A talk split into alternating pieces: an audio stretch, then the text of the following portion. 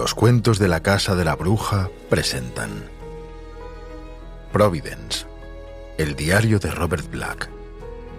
Episodio 2.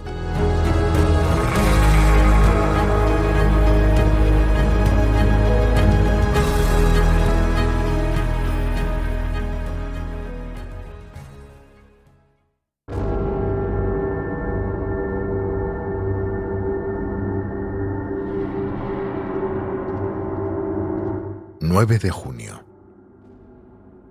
Una posible idea. Una imagen que recuerdo de un sueño. Un anciano, con los ojos desorbitados y el pelo cano largo y sucio, muy alto y delgado y de constitución frágil, que viste de manera harapienta. Lleva un ancla de barco enorme y corroída sobre el hombro, perfectamente, casi sin hacer esfuerzo alguno, a través de un lecho oceánico seco plagado de conchas y espinas. Tal vez podría desarrollar una historia con eso, contada al estilo de de Maupassant, sobre un artista que se parece un poco a ese tal Duchamp que causó un gran revuelo en esa exposición internacional de arte moderno en la Armería de la Guardia Nacional, a la que fui con Lily. ¿De verdad han pasado seis años? Donde se exhibió ese cuadro suyo de un desnudo al que describieron como una explosión en una fábrica de Texas. Pero, ¿y si su modelo realmente tuviera ese aspecto?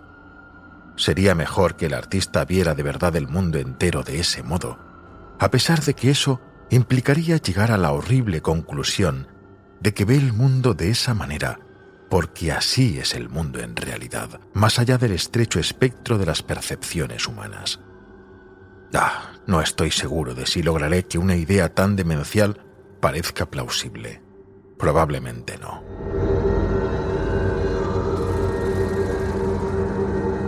...17 de junio... La historia de Narciso contada de nuevo. Tal vez pudiera titularse El parpadeo de Narciso, pero con una conclusión distinta.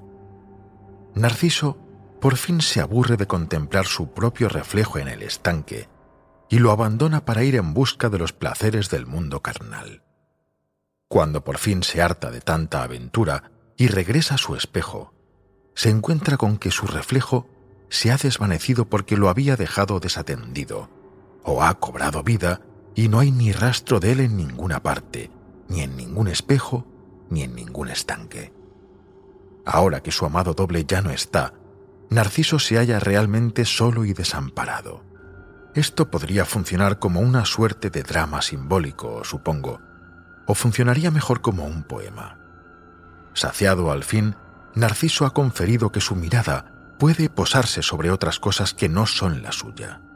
Da, ni siquiera estoy seguro de que la palabra conferido realmente exista, ni de si la estoy usando correctamente.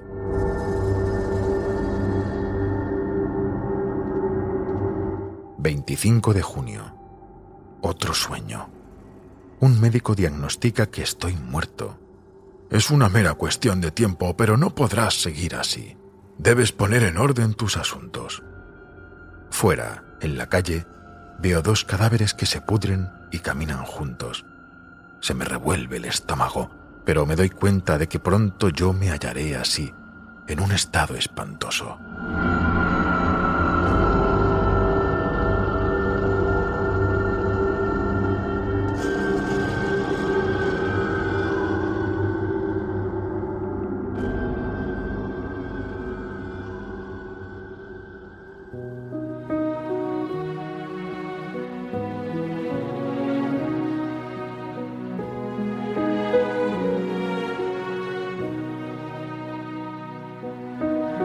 28 de junio. Bueno, menudo día. No sé por dónde empezar, la verdad, pero sin ningún género de dudas, tengo algo que decir sobre el detective Thomas Malone. Mide al menos metro ochenta. Tiene la constitución de un dios griego, un semblante verdaderamente hermoso y además ha leído a Guillot. Desde mi punto de vista, encarna a la perfección el ideal de belleza masculina, y realmente hace que me pregunte si lo de hoy no ha sido todo un sueño. Pero empecemos por el principio.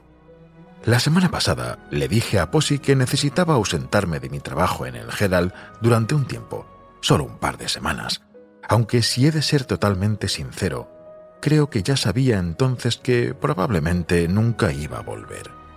Le dije que pretendía investigar una pista que había obtenido gracias al doctor Álvarez sobre ese libro árabe sobre magia y sus seguidores en la América moderna. Eso es verdad, al menos. Y que tenía que hablar con el proveedor, con el tratante que Álvarez había mencionado, el señor Robert Swedham de Flatbush. Posy carraspeó exageradamente para mostrar su desaprobación, pero cedió en cuanto le mencioné que en ese libro se describirían ciertos métodos para revivir cadáveres.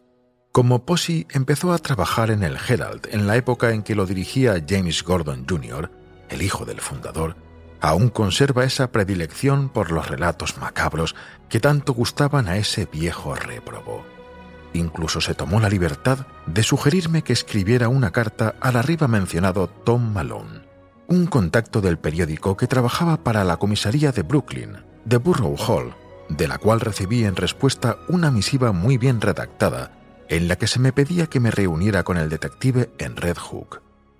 Se trata de un lugar muy peculiar, totalmente infestado de inmigrantes, aunque debo admitir que dotan al barrio de un carácter interesante y pintoresco. Tom me ha mostrado una vieja iglesia cerca del muelle, que ahora se utiliza como un salón de baile, siempre que sus sótanos no estén siendo utilizados por el señor Swedham para dar sus conferencias sobre ocultismo. Me ha dado la sensación de que hay algo un tanto perturbador en ese lugar, aunque a esas alturas he de confesar que estaba prestando más atención al magnífico perfil de Tom que a todas las cosas que me estaba contando. Hemos paseado hasta llegar a casa de Swedham en Flatbush. Hasta ahora no me había dado cuenta de que Red Hook llegara tan lejos. Y entonces, Tom ha sugerido que fuéramos a tomar un café mientras aguardábamos a que Swedham llegara, lo cual haría en breve.